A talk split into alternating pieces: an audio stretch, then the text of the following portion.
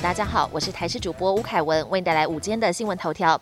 今天早上九点零八分发生地震，震央在台北市阳明山。虽然地震规模只有三点一，但深度只有四点八公里，属于极浅层地震。台北北投以及邻近的淡水等地区都感觉到摇晃，最大震度达到三级，士林北投民众超有感。目前气象局地震测报中心出估，可能跟大屯火山的活动有关。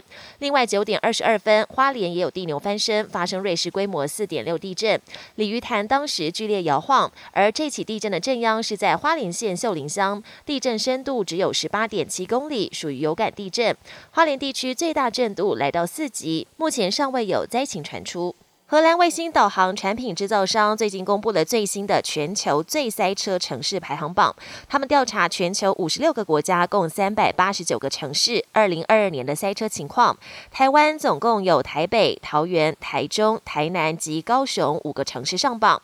其中最慢的城市是台中市，平均开车十公里需要二十四分四十秒；台北市平均开车十公里则要花费二十一分十秒。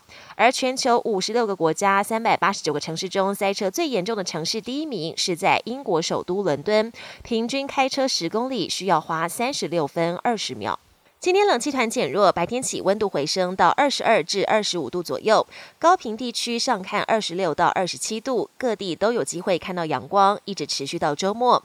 但是从下周日十九号开始，又有另外一波冷空气南下，北部、东部转为有雨天气，最冷的时间点落在二十一号晚上到二十二号清晨，接近大陆冷气团的强度。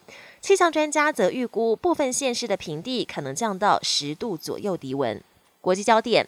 土耳其强震迈入第十一天，目前土耳其和叙利亚合计已经有超过四点二万人死亡。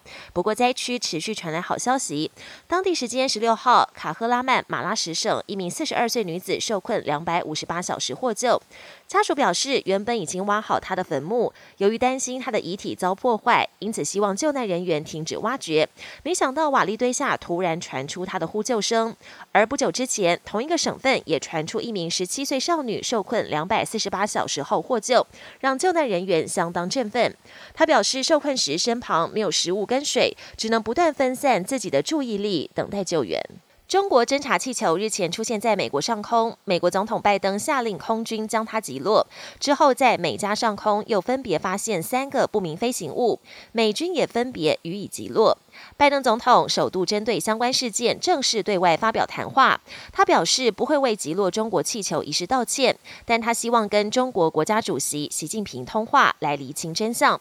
至于美加上空的三个不明飞行物，拜登表示目前还没有证据显示他们跟中。中国有关。美国动作巨星布鲁斯威利去年罹患失语症，宣布息影，如今又传出罹患失智症。家属透过声明表示，布鲁斯威利被诊断出额颞叶失智症，虽然很心痛，但能得到清楚的诊断，还是让家属松了一口气。这种疾病是退化型失智症的一种，发病时间一般比阿兹海默症早，大部分在七十岁以前就会发病。早期的症状包括行为异常、执行功能缺损或语言障碍等等。布鲁斯威利的家属表示，目前没有治疗的方法，希望媒体报道能让这种疾病获得更多关注与研究。本节新闻由台视新闻制作，感谢您的收听。更多内容请锁定台视各节新闻与台视新闻 YouTube 频道。